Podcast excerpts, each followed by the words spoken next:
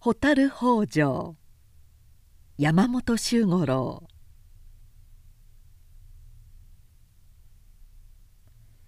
村地はほとんど一時近くもお秋を離さなかった。泊まりの客があるのだから堪忍してくれとお秋はささやき訴えたが村地は耳も貸さなかった。お秋は愛想はしたが抵抗はしなかった。抵抗しても無駄なことは分かっているし自分にその力のないことも分かっていた。また始まるのだ。また泣かされるのだ。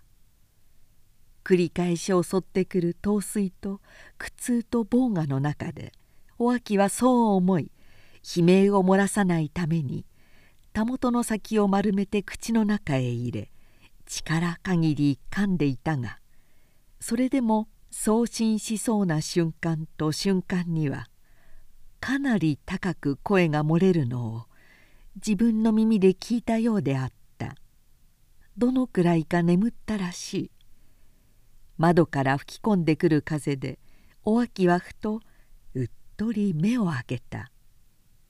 窓が町に寄りかかって村地がタバコを吸っていた。行灯が暗くしてあるのでキセルの火が息づくたびに村地の顔がぼーっと明るく浮いて見えた。面長で少し顎がしゃくれて凄みの効いたいい顔である。10年前初めて知り合った頃は三つ五郎になる前の巳之助に似ていると言われたものであった。今は年も37になるし長い間のすさんだ生活で肌も硬くなった。しわも出てきた。しかしそれはそれなりに中年の渋い味といったものが加わって以前とは別の魅力を感じさせるようであった。そうだ。巳之助に似ていると言ったのはお染姉さんたちだった。お秋は彼を眺めながらとりとそう思った。あれは私が18で品川から氷川門前へくら替えした時だったわ。もう10年になるのね。骨まで溶けてしまいそうな深い倦怠と疲労のためにまたうとうとと眠りかけた。すると村地が「秋坊痩せたな」と言った。胸の底へ染み通るような情のこもった声であった「この声よこの声だわ」とお秋は目をつむったまま思った。この声で口説かれると私はすぐバカみたいになってしまうんだわ。村地は「うん」と一人でうなずき「痩せるのも当然だ。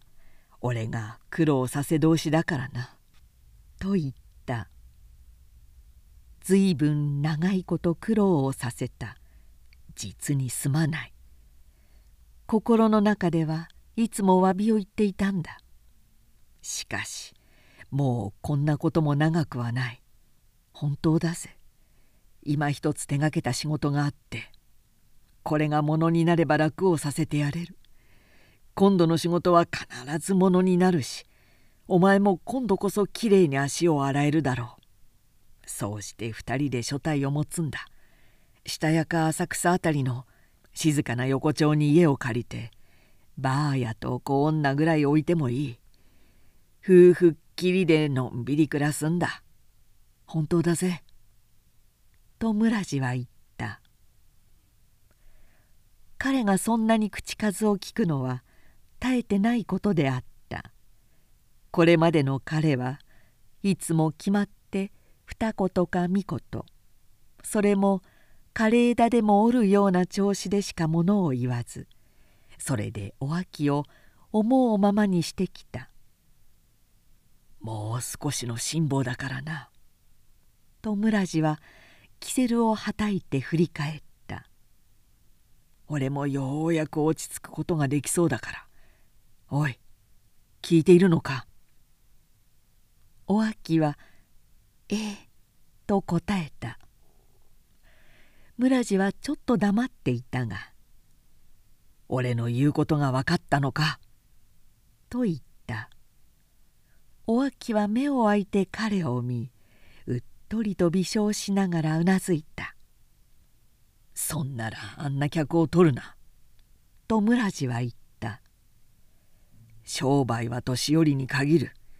年寄りだけを客にしろって言ってあるだろう」そうよ。あんたの言う通りよ。仲間の人たちにはいやらしいって悪口を言われるけれど私はどこでもそれでいい稼ぎをしたわ」とお秋が言った「年寄りは無理なことしないし大事にしてあげればきっと余分に花をくれるわ。私あんたの言う通りに稼いできたことよ」じゃあ向こうの客は何だ？船中の藤吉さんよ。あの人のことは話してあるでしょあの客は年寄りか？と村地が言った。あいつはまだ27だぜ。だって商売ですもの時には断れないことだってあるわ。3年も前からか。と村地が言った。3年も前から断れない時ばかり続いてるのか。あの人のことは分かってるはずじゃないの」とお秋が言った「いくら振っても諦めないし断っても聞かないしお内所の方には余計な花を弾むし金で縛られてる体だもの。それでも客に取らないなんて言える道理がないじゃないの。まあいいさ。まあいい」と村地はキセルをしまった「道理の話はまたのことにしよう。だが断っておく。あいつを客に取るのはよせ」お秋は彼の目を見た「今夜はっきりそう言うんだ。これっきり来てくれるなってな」と村地が言った。さもないととんだことになるからって。いいか。お秋はゆっくりと起き上がった。村地は非人情なむさぼるような目でお秋を眺めそれから立って着替えをした。お秋も脱ぎ捨てたものを下から着直ししごきを閉めて兄弟の前に座り鏡の蓋を取ったそれでいいの?」とお秋は鏡を覗きながら言った「他に何か話があったんじゃないの?」村地はあんどんを明るくして兄弟の脇へ直してやりながら「別に」と言った。お秋は手早く水おしろいをすり込み髪をなでつけた。揚げ潮らしいな」と村氏が言った「風がひどく磯臭いぜ」お秋は彼と一緒に廊下へ出た。村地は「また23日うちに来るぜ」と言って内緒へ入っていった。そこでまた女主人に愛想を言うのだろう。お秋は手洗いを済ませてから一番端の四畳半へ行った。藤吉は窓にもたれてぼんやり外を眺めていた。浴衣に細帯を締めた体は筋肉質で引き締まっているし船宿の船頭という職にふさわしい塩焼けのした顔は意固地な跳ねつけるような表情のためにこわばっていた。遅くなってごめんなさい」お秋は男の方は見ずにあんどんを暗くしながら言った「蛍が飛んでるでしょ」「海はあげてるらしいな」と藤吉が言った「ずいぶん潮の匂いがするよ」男ってそんなに潮の匂いがわかるのかしら。お秋はそう思いながらかやりの具合を見て寝床の上へ横になり「もうおやすみなさいな」と低い声で言った。藤吉はそれには答えず黙って思い出したようにゆっくりうちわを動かしていたがやがて「この間の返事を聞かせてくれないか」と言った。お秋はため息をついて目をつむった「何の話でしたっけ?」とお秋はぼんやり聞き返した「忘れたふりをするな」と藤吉は言った「旦那がついて船宿が出せる。夫婦になってくれと頼んだはずだ」ああそのことなの。とお秋が言った。それなら返事をするまでもない。初めからちゃんと断ってあるわ。お願いだからその話はよしてちょうだい」とお秋は言ってまたため息をついた「あの男のためか」と藤吉が聞いた「父さん」とお秋が言った。ここは遊ぶところよ。私たちは商売だから面白く遊べるようにお客をあやすわ。お客だってあやされるのを承知で払う花代だけ面白く遊ぶんじゃないの。本気になって惚れたり夫婦になろうなんていうのはよその世界の話よ。そのことは前にも聞いた。そうよ。前にも言ったはずよ。だがそうでない場合だってある。たとえ遊びだと分かっていても男と女だ。人間同士なら死ぬほど好きになることだってある」と藤吉は言った「俺は初めて会った時からお前が好きになった。初めて会った晩からずっとだ」私はダメなの。私はどうしてもそういう気持ちになれないのよ。あの男のためか。私はこういう性分なのよあの村地という男のためだな。あの人には関係のないことだわ。とお秋は目を開いて男を見た。誰にも関わりなんかない。私がこんな性分なんだっていうことよ。とお秋は言った「ねえ父さん。あんたの気持ち本当に嬉しいけれど。私はこんなに体も汚れてるしどうしてもそういう気持ちになれないんだからすまないけれど諦めてくださいな」もう来るなっていうことか。嫌なことが起こりそうなの。とお秋が湿っぽい調子で言った。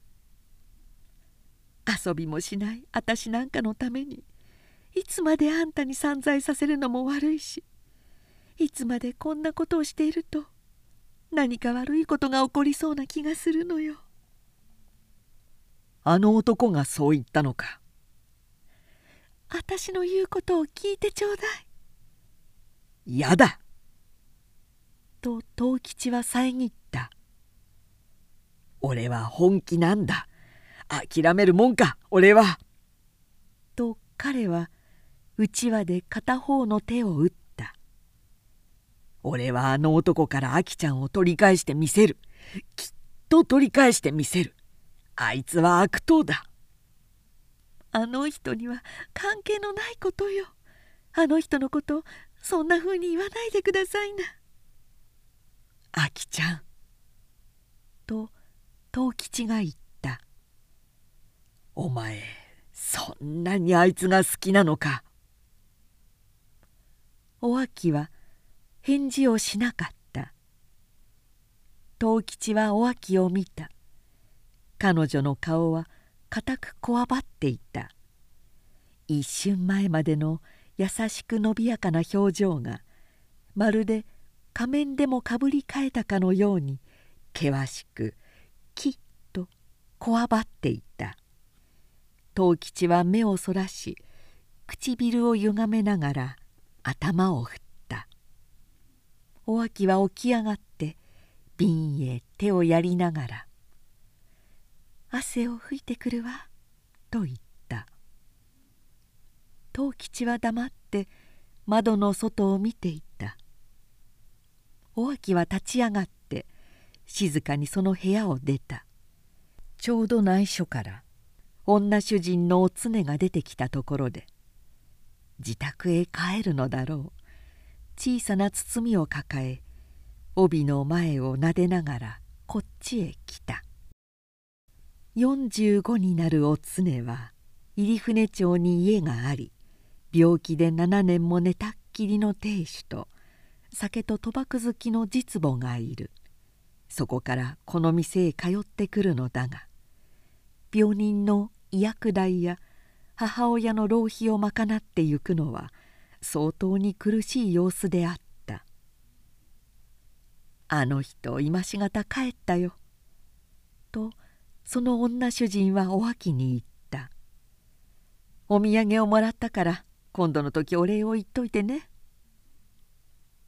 もう四つ半くらいかしら「あきちゃん」と女主人が言った「あの人今夜もねだらなかったらしいわね」ええ少しは景気がいいんでしょう。気をつけよう」と女主人は出口の方へ歩きながら言った「お金をねだるうちはいいけれどねねだらなくなるとまあひれちゃんのいびきの大きいことったら」お秋はくすっと笑っ3人いる女たちの一人おひでの部屋で「すさまじいようないびきが聞こえていた。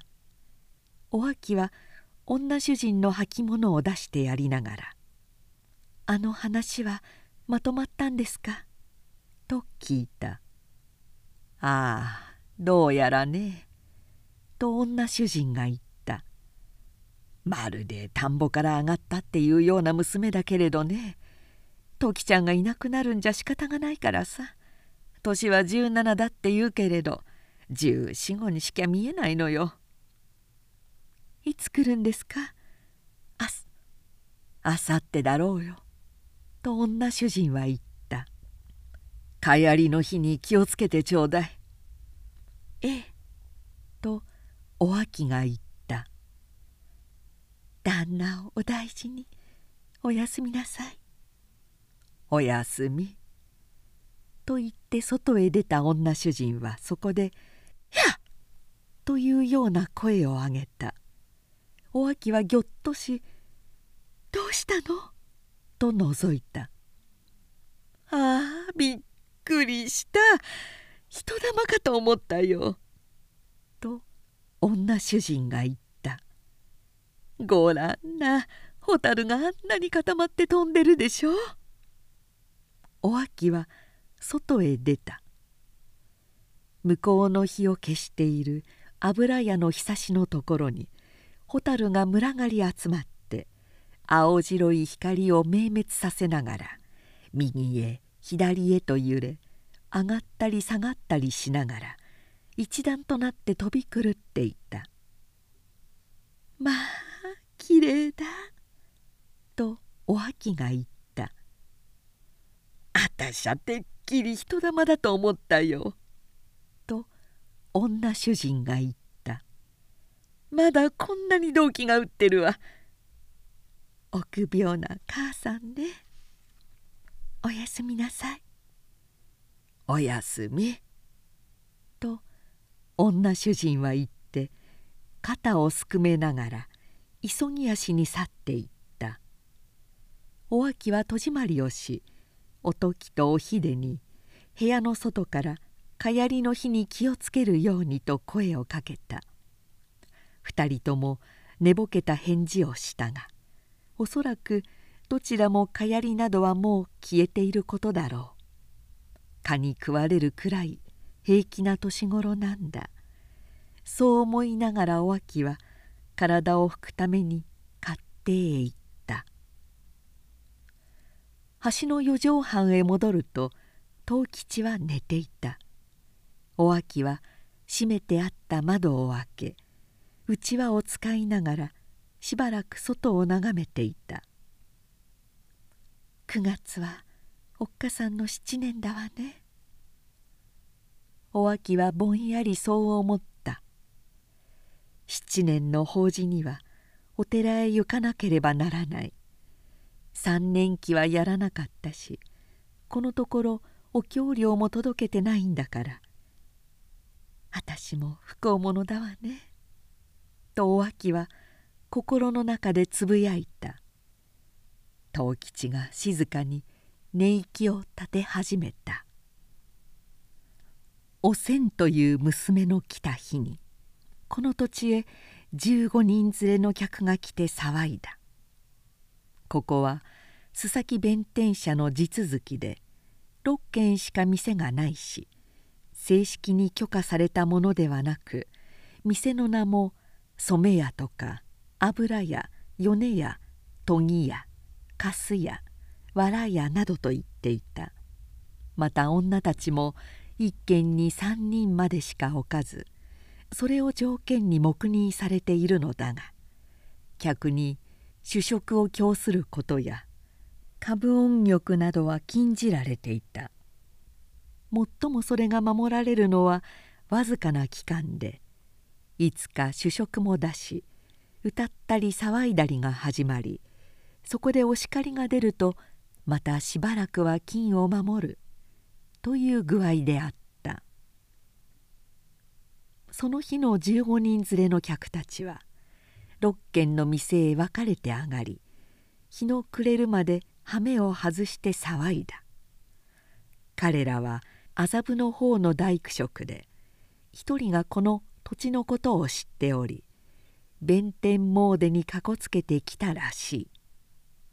その一人はすっかり先達ぶって「春に来れば潮干狩りができる」とか「こういうひなびたところの遊びもおつなもんだろう」などと一軒ずつ回っては自慢していた。確かにひなびている。西は須崎弁天の広い境内。北は道を越した向こうが木場で。東は芦原や沼や蓮池などの続く荒れ地。そうして南は二段ばかり芦原があってその先が海になっていた。お秋のいる米屋には二人上がった霧なのでお時とお秀に任せお秋は自分の部屋でほどき物をしていた。そこへ女主人のお常がその娘を連れて入ってきた。おときが借金を抜いて男と所帯を持つことになっているのでその代わりに入れたのであるが女主人の言った通り年も15歳くらいにしか見えないし色が黒く痩せて目ばかり大きくてその目が怯えた猫のように不安と敵意の色を帯びていたお秋姉さんだよ」と女主人が言った「これから面倒見てもらうんだからね。あきちゃんよろしく頼みますよ」「おせんちゃんっていうのね」とお秋が娘に言った「後で一緒にお湯へ行きましょう。あんまり頼まれがいのない方だけれど仲良くしましょうね」娘は黙ってお辞儀をしかたくなにうつむいて膝の上で両手の指をもみ合わせていた。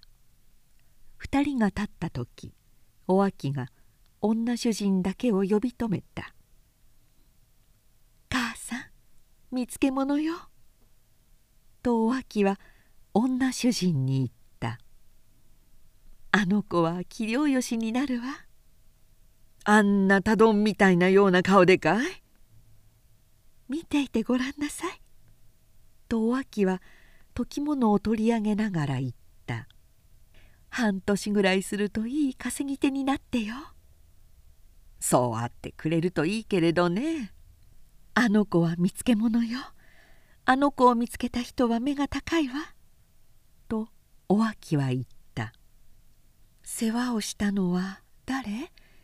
清兵衛さんですか?」「清兵衛さんじゃないの」と女主人は出て行きながら言った「そうかねそうであってくれるといいね」お秋は時物にかかった。おときとおひでの部屋が静かになっていた。娘の来た翌日おときは去っていった。おせんという娘はざるの中のはまぐりのように自分の殻をきっちり閉めたまま誰も近寄せないという感じだった。私もこんなだった。とお秋は思った。10年の経験でこんなふうにそっけないような娘がかえって体の中に火を持っているのだ。ということを知っていた。お嫁に行けばいいおかみさんになるんだけれど。とお秋は思った。この世界へ入ってしまうとおしまいだわ。この子も人のために一生苦労するに違いない。女って悲しいもんだわね」とお秋は心の中でつぶやいた。ちゃんとした車などと違ってこういう土地ではしつけなどは二の次ですぐに稼がせるのが常だった。ことにおときが欠けた後だから女主人は早くおせんに客を取らせたいらしい。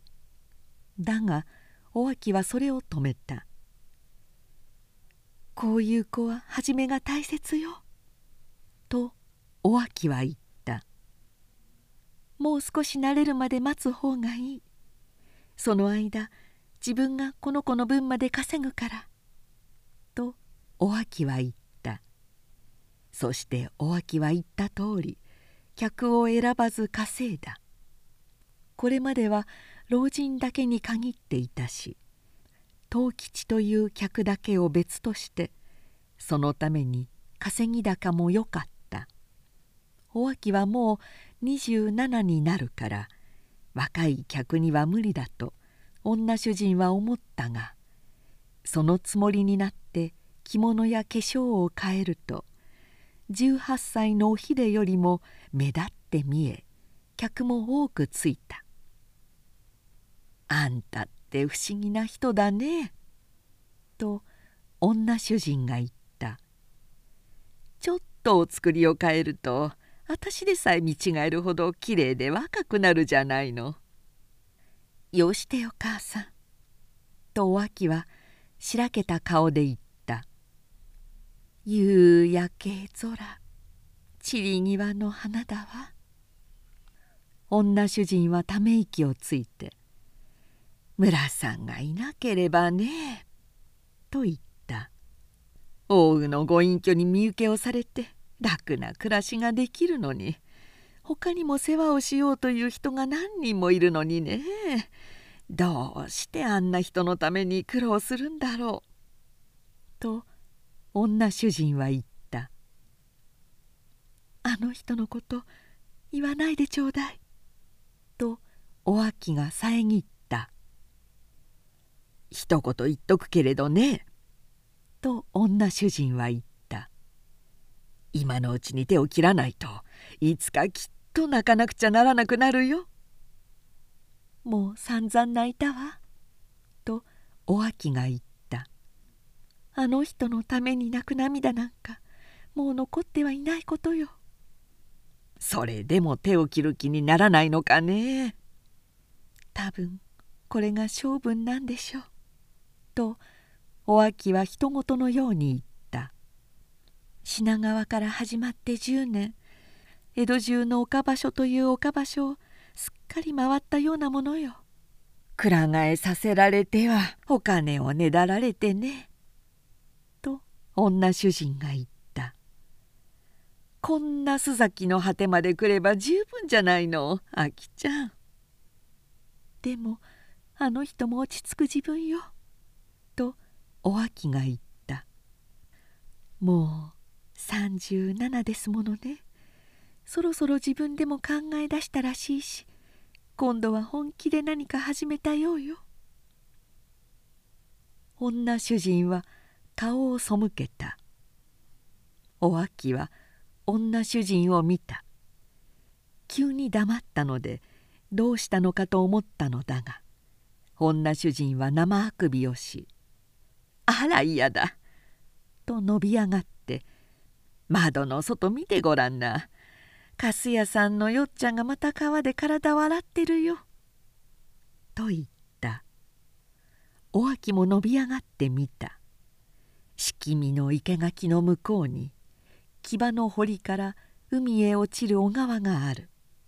幅が六尺ばかりで両岸にびっしり足が茂っているがその川の中で若い女が一人すっぱだかになって体を洗っていた。たくましく肥えた体であらわな胸や腰脂肪でくくれた腹や太ももなど勇ましく堂々とむき出しで水玉の散った肌が夏の午後の日を浴びてキラキラと光っていた。決して珍しいことではない。この土地では不景気が続くと女たちは銭湯へ行く銭もなくなる。するとその小川へ入って髪も洗うし体も洗うのである。ここは地外れだから通る人はほとんどないが木場で働いている男たちには丸見えだしよく彼らから大きな声でからかわれる。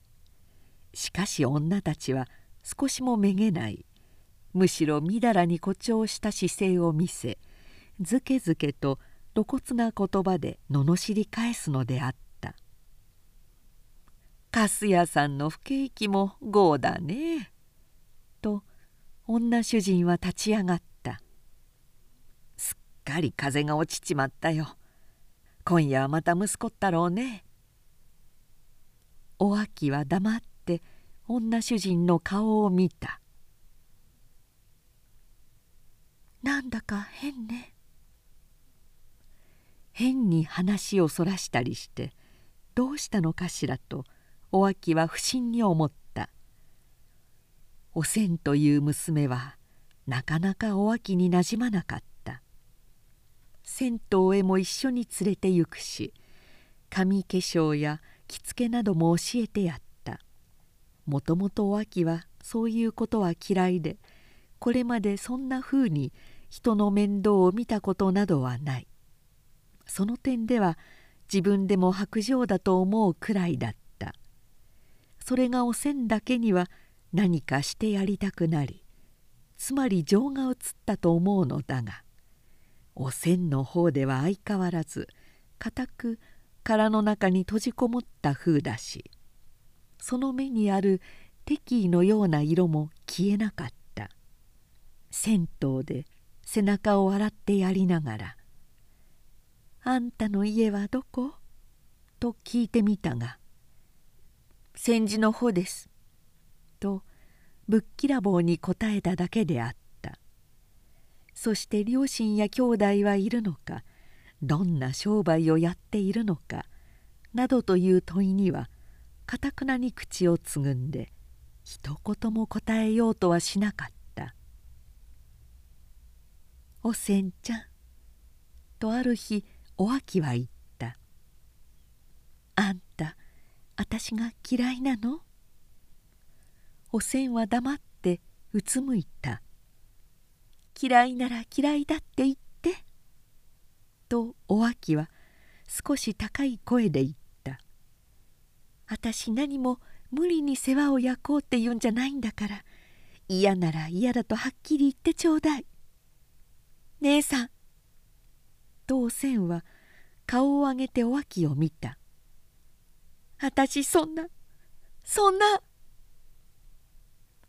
言葉はそこで切れ大きく見張った目からポロポロと涙がこぼれ落ちた「いいのよ。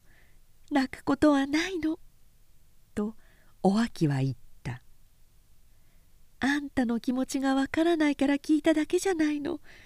嫌いでなければそれでいいのよ」おせんは目を拭きながらうつむいた。涙はこぼしたが泣き声は出さなかった。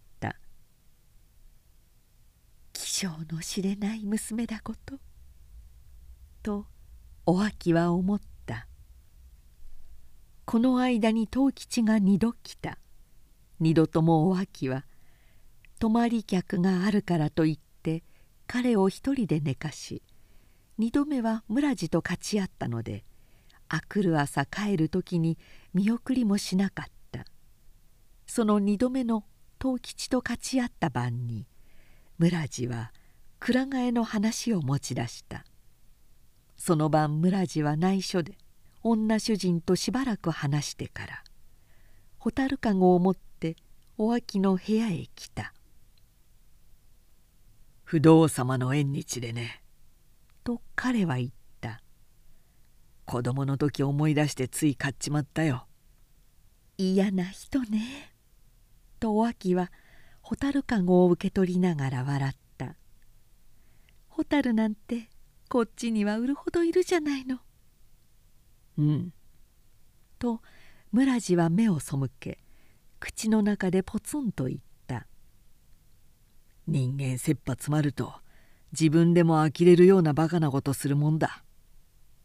お秋は「ああ」と思った「ああまただ」と心の中で思い蛍かごを窓から出して久しの山にある釘へかけた。村地はそれっきり黙り込んだ。藤吉が来たのでちょっとの間部屋を開け戻ってみるとおせんがいてびっくりしたように立ち上がった。そこに趣向の膳がありおせんは素早く出て行った「酒をもらったんだ」と村地が言った「ゆうべまるっきり眠らなかったし今夜もどうやら眠れそうもない。一杯付き合ってくれ」私お酒はダメ。一杯でいい。たまには付き合ってくれ」「私はダメよ」とお秋は言った「知ってるじゃないの。お酌しましょう」お秋は勘どりを持った村地は黙って飲んだお秋が言い出すのを待っているのである「どうしたの何かあったの?」と言い出すのをそのきっかけをつけるために蛍かごを買ってきたとすれば憎らしいとお秋は思った言い出すもんか知らん顔していてやるわとお秋は心の中でつぶやいた。だが結局お秋は負けた。酒には弱い村地が3本もとくりを開けて横になってからも苦しそうにうめいたりいつまでも寝返ったりしているのを見るとつい我慢が切れてしまったのである。村地はすぐには話し出さずしばらく黙っていてそれから起き上がって窓を開け久しの下にかかっている蛍かごを見た「5匹いるな」と彼は言った「朝夕3度ぐらい水をふっかけてやるんだよそんなことしたって3日とは生きちゃいないわ」とお秋は言った「さあどんな話だか聞かしてちょうだい」そこで村地は話し出した。取りかかっている仕事内容は言わなかったが金繰りの渋滞で行き詰まった。ここで30両なければご破産になってしまう。しかも30両の工面がつかない。この45日それで飛び回っているが八方塞がりでどうにもならない。というのであった。やっぱりそうだったのね。とお秋は思った。いつもの手だ。この人は新しい口実さえ作ろうとしない。10年前からまるで型で抜いたように同じことを言うだけだ。そして私は私はいつもそれに気づかない風をして自分から進んでくら替えをしようと言い出すのだ。おかしなもんね。そう。おかしいというよりほかに何と言いようもありはしない。私はまるでこの人とグルになって自分のこの体を自分で痛めつけてきたようなもんだわ」とお秋は思った「分かったわ」とお秋は言った「分かったけれど私もう27になるのよ。この年で30両なんてそんなお金を貸すところがあると思って」。お前さえ承知ならあるんだ。こんなおばあさんで三味線もろくに弾けないというのに。ちっと遠いんだがと村地は言った。日立のいた子っていうところなんだが。お秋はドキッとしたように彼を見た。村地は仰向いて目をつむっていた。もうこっちのものだとでも言いたげな。ぬけぬけとした安心した色が現れていた。もう話はできているのね。何しろ急場のことなんで。と村地は言った。後で話せば分かってもらえると思ったから内金と支度料を受け取ってきたんだ。彼は手を伸ばして布団の下から財布を出しその中から紙に包んだものを出してお秋の枕元へ置いた「これは支度料だ。お前取っておいてくれ」お秋はやや長いこと黙っていた。とうとう田舎落ちか。ふと胸の中を木枯らしが吹き抜けてでも行くような虚しく嘘寒い思いにとらわれた「いた子か」とお秋はつぶやいた「とうとう江戸から出てゆくのね」冗談じゃないぜ。と村地は寝返ってこちらを見た。お前は知らないからどんな田舎かと思うだろうがどうして中にも負けないほど繁盛なところだそして村地はいた子について語った水戸の大洗とか鹿島香取とか筑波山とかいう地名やそこへ参詣に行く人の群れが皆いた子で財布をはたくとかそこは勝負がきれいで湖から魚が取れ景色がよくて人は金を出しても保養に行きたがるとかうますぎるような話を眠たげな調子で語った。お秋はそれをほとんど聞いていなかった。そこが好ましい土地であろうとなかろうとお秋にとっては同じことである。江戸中の岡場所から岡場所を転々した挙句ついに田舎へ身を売ってゆく。ことによると再び江戸へは帰れないかもしれない。その事実だけでたくさんだった。仕事がうまく運べばこれで順調に行くことはもう分かってるが」と村地が言った「遅くも秋になる前に身請けに行くが。それまでに月に一度はきっと会いに行く。本当だぜ。日立と言ったって近いんだ。3日もあれば行って帰って来られるんだから。いつここを立つの？お前気が向かないんじゃないのか。いつ経つのか聞いてるのよ俺は無理にとは言わないんだぜ。そうよ。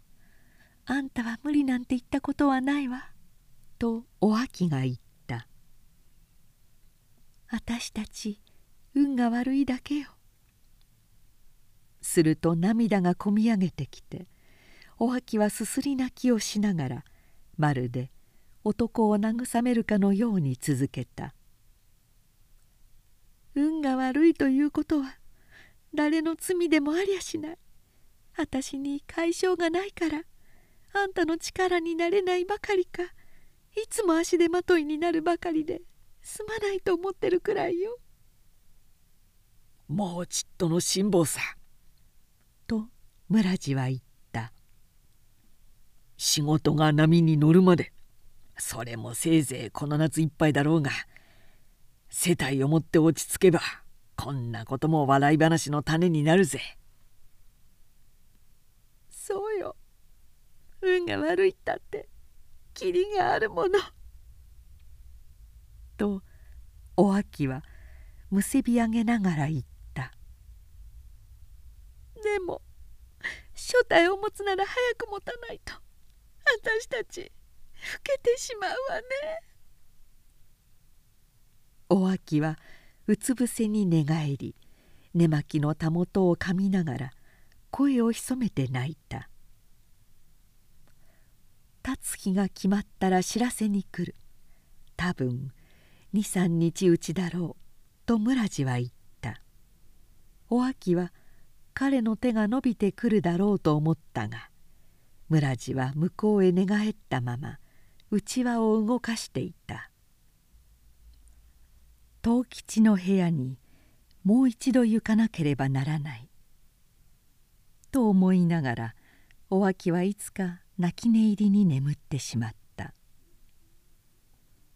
その夜半過ぎ何時自分かわからないが女のかなり高いすすり泣きを聞いた。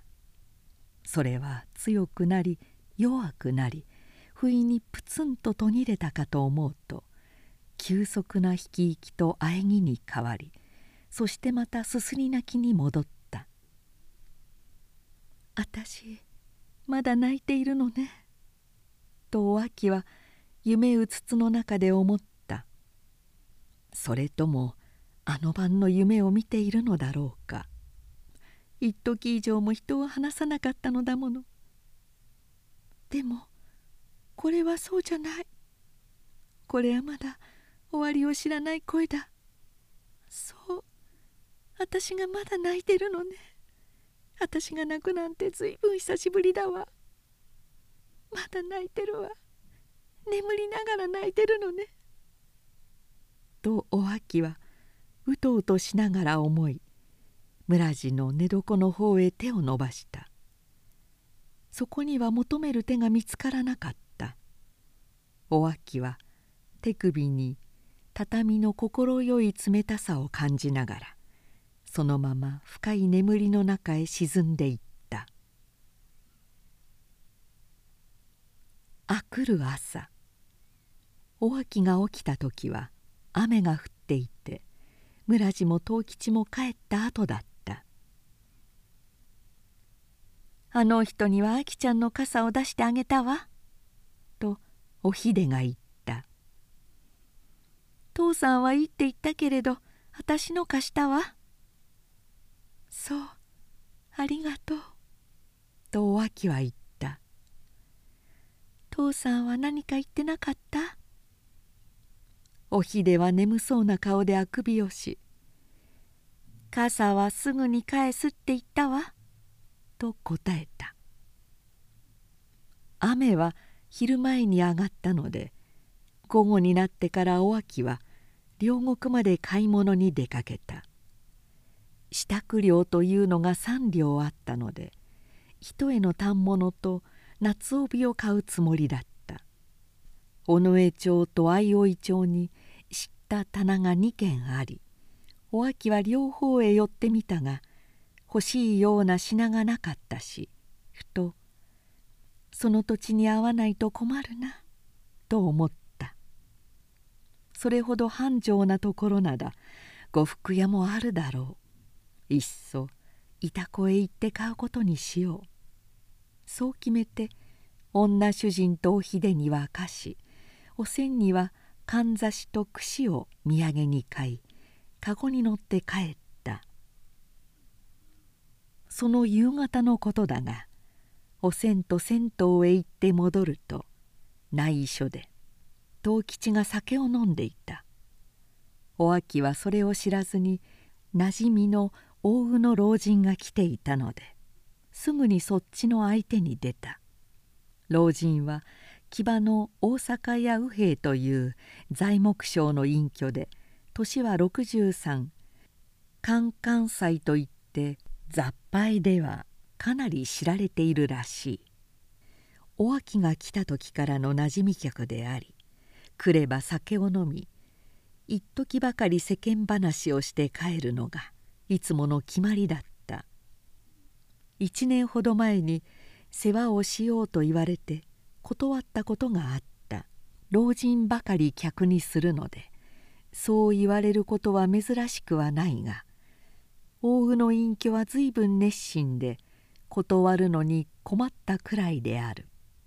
それで板子へ行くということは話さず帰り際になって「くら替えをするかもしれない」とだけ言った「そいつは寂しいな」と老人は言った「くら替えではなく実はこれと世帯を持つんじゃないのか」そんなら嬉しいんですけれどね。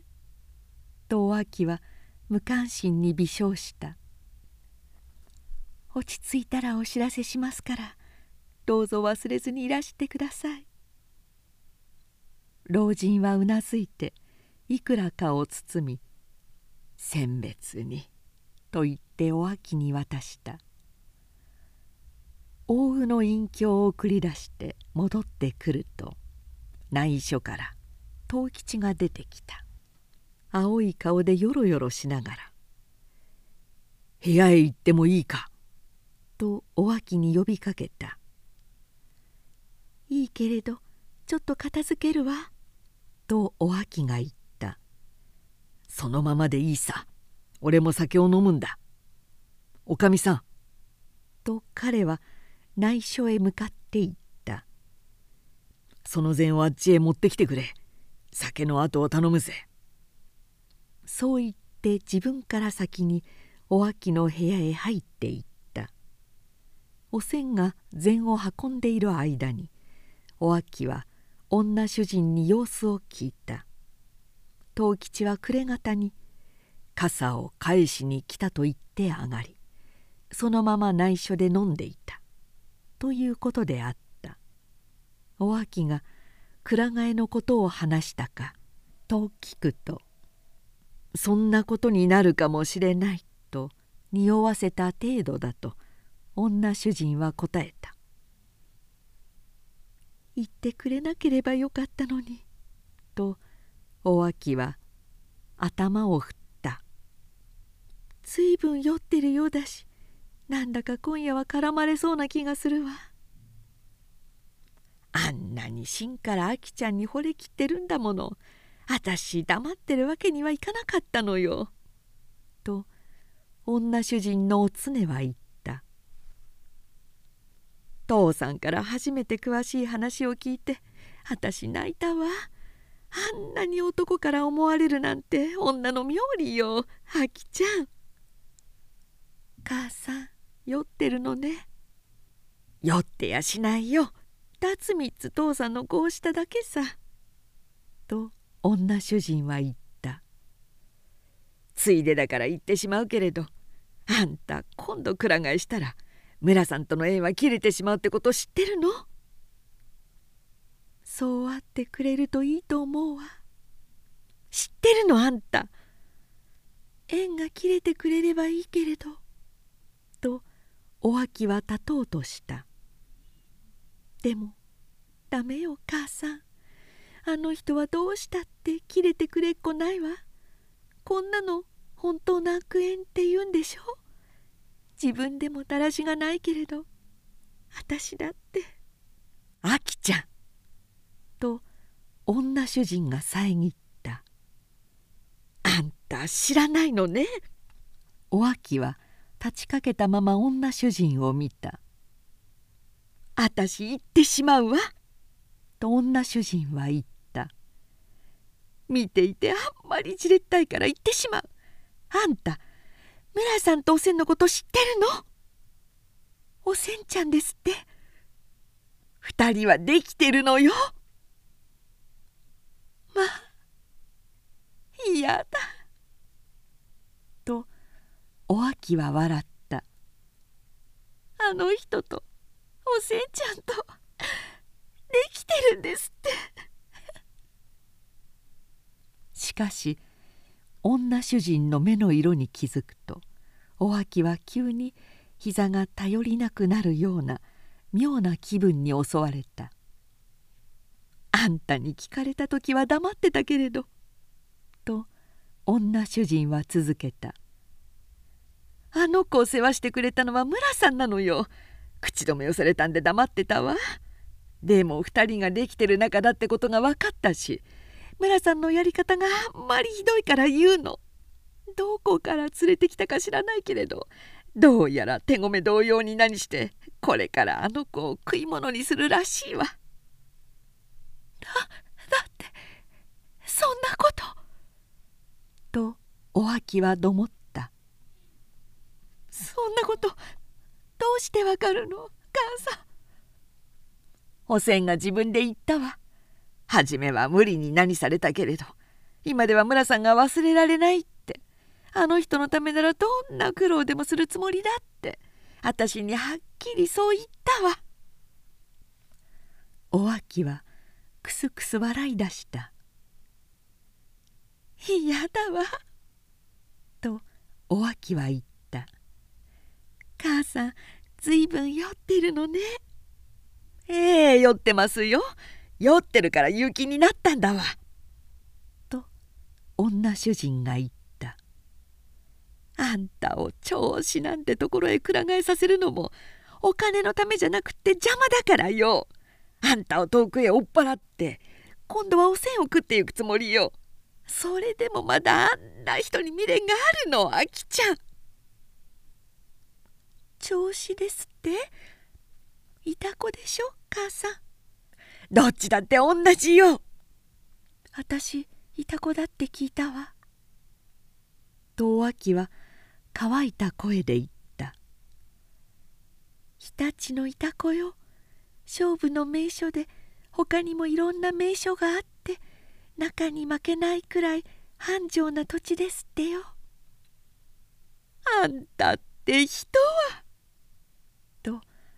女主人は言いかけたが首と手を一緒に振った「もうよすわ父さんが待ってるから言ってあげなさい」お秋は「そうね」と言って立ち上がった「もう一言だけ言うけれど」と女主人が言った「あんたよく考えてみる方がいいよ」お秋は「ええ」と微笑し「今夜はいくらか涼しいわね」と言いながら廊下へ出た。部屋へ行くとおせんが酌をしていてお秋を見るとすぐに立った。お秋は「あんた」とおせんに呼びかけたが目をそらして「ありがとうよ」と言った。おせんは険しい目で素早くお秋を見黙って部屋を出て行った。お秋は藤吉の方へ座り甘毒りを持ったがそれはもう空なので別の一本の方を持ってみてそれから「はい」と藤吉の方へ差し出した「一つ受けてくれ」と藤吉が言った今夜はいいだろう。ええ。とお秋はうなずいた。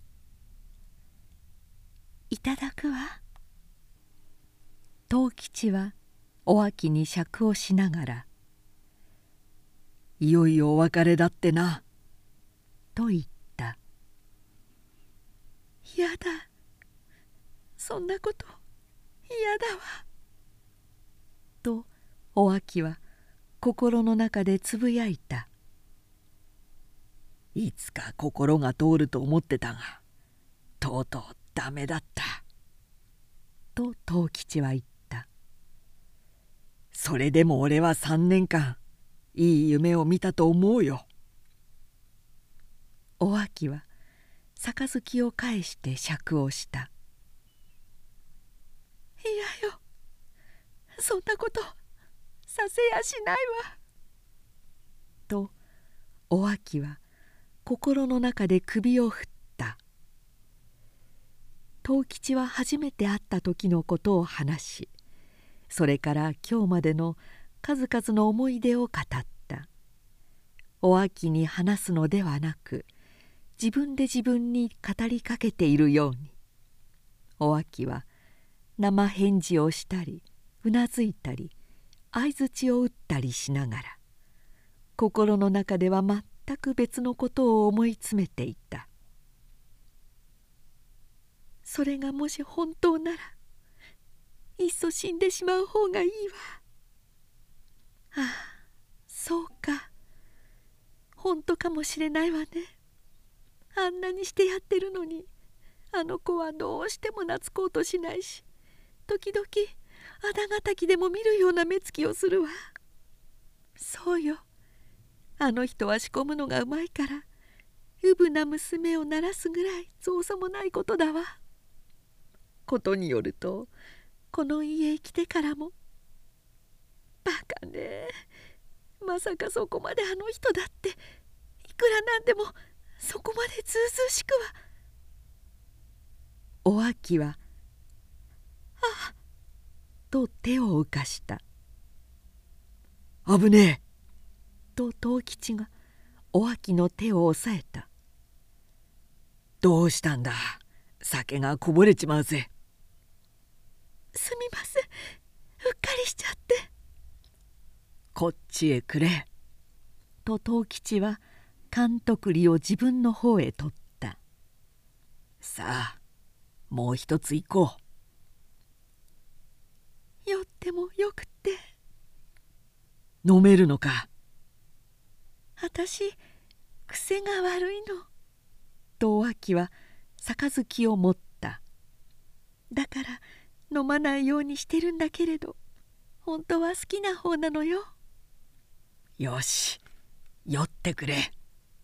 と藤吉が言った。解放のし始めの塩めだ酔って暴れるなり絡むなりどうでも好きなようにしてくれ。じゃあ大きいのでいただくわ。お秋は汁碗の蓋を取ったがふと気づいて「その前にお酒をそいってくるわね」と言い立って出て行ったが戻ってくるとふと窓の方を見そっちへ行っていさしにつってある蛍かごを取り外した「水をやるの忘れてたわ」とお秋はつぶやいた「まだ生きてるわかわいそうに」話してやれよと藤吉が言った「そうね」とお秋が言った。話してやりましょう」お秋は籠に貼ってある茅を破り中にいる蛍を生垣の上へ振り落とした。蛍は5匹いたが敷見の葉の上へ落ちると2匹だけ息づくように光りあと3匹は地面にこぼれ落ちたまま薄青くほのかに光りながらしかし動く様子はなかった。私が泣いたんじゃない。あの泣き声は私じゃない。お秋は心の中で言った。夢うつつだったけれど手をやったらあの人はいなかった。そうだ。あれは私が泣いたのではない。他の部屋から聞こえてきたのだ。悔しい。死んでやろう。とお秋は心の中で叫んだ「どうしたんだ?」と藤吉が言った「酒が来たぜ」ええ。とお秋が乾いた声で答えた「今話してやったら生きていたのは2匹だけだったわ。あらその1匹が今飛んだわ。来て飲まないか。水のあるところがわかるのね。川の方へ飛んでいってよ。お秋はそう言って禅の方へ来た。それから約一時お秋はひどく陽気に飲んだ。藤吉も陽気に相手をした酔いの回ったお秋は藤吉に向かって「早くお嫁さんをもらって船宿をやりなさい」と繰り返した「私のことは諦めるの。男らしく諦めるのよ。あんたには悪いけれどあんたと私とは縁がなかったのよ。もしかして初めに会っていたら好きになったかもしれない。今だって嫌いじゃないのよ。嫌いなもんですか。あんたにはいつもすまないすまないと思って。分かった。もういいよ」と藤吉が遮った「よかないことよ。早くお嫁さんをもらいなさい」とお秋は繰り返した「死んである。あの人の見ている前で私死んでやるわ」とお秋は口で話すのとは別に考えていた「あんまりひどい。私のいるこの家で私が眠ってる間にあの子と寝るなんていくらなんでもあんまりだわ。苦しい。酔ったせいかしら。胸が潰れそうに苦しい。もうダメだ。もうよせ」と藤吉が言った「顔が青くなったぜ。苦しいんだろう」お嫁さんをもらいなさい。分かったよ。少し横になったらどうだ。同じことだわ。とお秋は首をぐらぐらさせたもうすぐ済んじまうんだもの。長い苦しみじゃありゃしない。人間一度はみんな死ぬんだから。そうだわね父さん。さあちょっと横になってくれ」と藤吉はお秋の肩を押さえた「今枕を取ってやる」あんたの膝を貸して。お秋は崩れるように倒れ藤吉の膝を枕にし片手でその膝を抱えるようにした「あきちゃん」と藤吉がささやいた「もう一度だけ聞くがお前この俺と」だがそこで彼は口をつぐんだ。お秋が眉をしかめさもうるさそうに首を振ったからである。藤吉は口をつぐんでじっとお秋の顔を見守りながらうちわを取って静かに顔を追った「お前を死なせやしないよ」と彼は口の中でそっとささやいた「お前を死なせるもんかどんなことしたってあきちゃん。俺はなそこでささやきは聞こえなくなった「この人ってくどいのね」とお秋は眠りに引き込まれながら思った「でもいいわ。同じことだわ。何もかも。すぐに済んじまうんだもの。そうよ。私泣いたりなんかしないわ。10年。長いようで短い月日だったわね。ああ起きなくちゃいけないんだ。これ父さんの膝だわ。眠んなあきちゃん。と藤吉がささやいた。俺が顔を追ってやるよ。お秋は眠った。障子に日がさしたので目が覚めると明るい朝の部屋にお秋は一人で寝ていて藤吉の姿は見えなかった。障子がまぶしいので寝返りを打ち激しい渇きと割れてしまいそうな頭の痛みの中でもう一度眠ろうとした。するとからかみを開けて「父さんが帰るわよ」とおひでの言うのが聞こえた「悪いじゃないのさ」とおひでが言った「送らなくていいのあきちゃん」おあきは黙っていた。おひではからかみを閉めて去った。おあきはその日と次の日一杯飲み続けに飲んだ。客が来ても断った。何も食べずに酔うとごろ寝をし目が覚めるとまた飲んだ。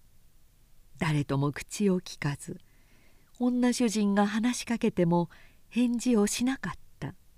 まるで白痴にでもなったような具合で村地が来た時もすぐには誰ともわからないようであった。村地が来たのは次の夜の9時過ぎで女主人に手土産を持ってき「明日お秋を連れて行く」と言った。そして女主人からお秋のことを聞いたが「あいつ飲み出すと癖が悪いんで」と言いながらお秋の部屋へ行った。村地を見るとすぐお秋は「ダメよ」と手を振った「お客は取らないの帰ってちょうだい」としたったるい調子で言った「いい加減にしないか。俺だよ」「俺って誰よ?」とお秋は目を据えた「一体誰？ああ」とお秋は頭を振った「なんだ？お前さんか」明日の朝出かけることになったんだ」と村地は言った「昨日から飲み続けだって言うがもういい加減にして寝なくちゃダメだ。明日起きられないと困るぜ」そう。明日なの。明日。いよいよ立つのね。お秋はにっと笑った「いいわ。じゃあちょっと蓮池を見に行きましょう」もう寝なくちゃダメだお名残に蓮池見るの。とお秋は力を込めて言った「もう一生見られないかもしれないじゃないの。去年一緒に行ったでしょ。あの蓮池が一番蛍がきれいなのよ」そんなに酔っていちゃ危ないよ。両側が沼だの田んぼなので道は狭いし滑るぜいいわ。私一人で行くから。しょうがねえな。と村地は舌打ちをした。酔うと手に負えなくなるんだから。いいよ一緒に行ってやるよ。あらうれしい。とお秋は立ち上がった。やっぱりあんただわ。手を貸して外へ出てからだ。いいわよ。とお秋は男の腕を取った。今夜きりだもの。見せつけてやるんだわ」二人が部屋を出ると向こうにおせんが立っていてすっと内緒へ入るのが見えた。お秋は割としっかりした足取りで「母さんちょっと蓮池まで行ってきます」と断り村地の腕を抱えたまま土間へ降りた。そこにある下駄を突っかけて外へ出たが「あらいけない」と手を離し「お酒を忘れたわ」とつぶやいた「お酒を持ってくるから先へ行ってて」とお秋は村地に言った「蓮池知ってるでしょ?」「知ってるよ」と村地が答えた「後からすぐに追いつくわ」とお秋が言った「すぐだから言ってて」そして後へ引き返した。部屋へ戻るとお秋は兄弟の引き出しを開けカミソリを出して懐の紙でくるくると巻きそれを右のたもとへ入れた。顔がこわばって体がひどく震え舌が上顎へ張り付いたようになった「殺してやる」とお秋は思った。土瓶の口から生ぬるい水をこくこくと飲み「殺してやる」とつぶやいた「憎い憎い憎い」誰が自分だけで死ぬものか。あ憎い。胸のここで火が燃えるようだ。畜生。畜生。死ぬなら。あいつを殺してからだ。お秋は立ち上がった。店を出る時冷やかしの客と話していたおひでがいぶかしそうな物問いたげな目でこっちを見た。前の油屋にも角の染屋にも珍しく客がある様子で歌う声や女たちの高笑いが聞こえていた。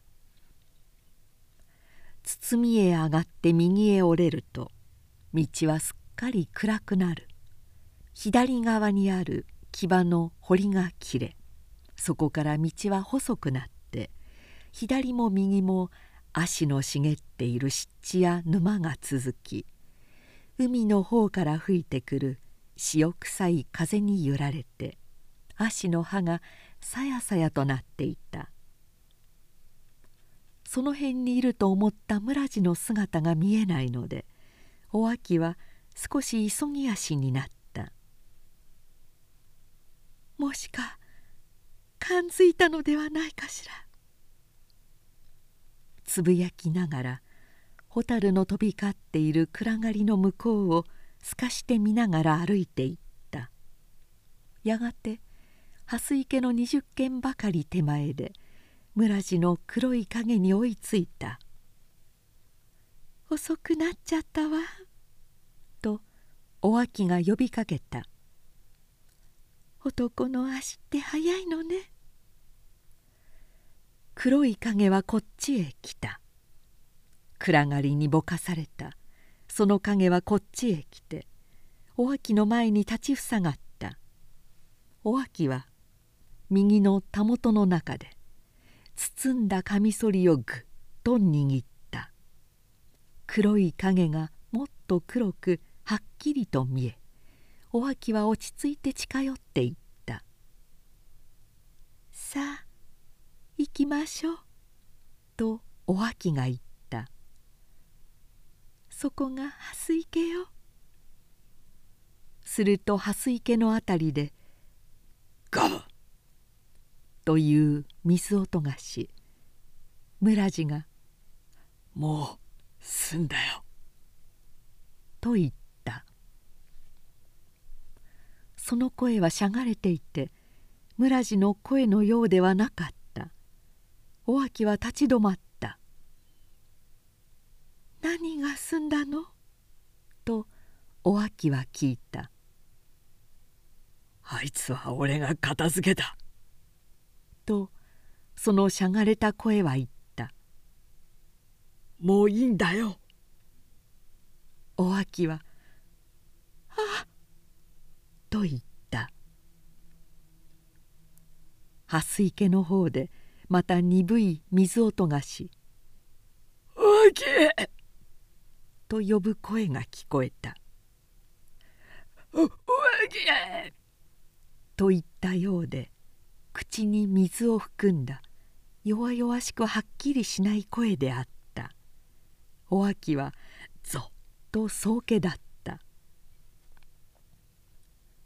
あんた父さんね」触らないでくれ。すっかり汚れてるんだ。父さんね。とお秋が言った。触っちゃダメだ。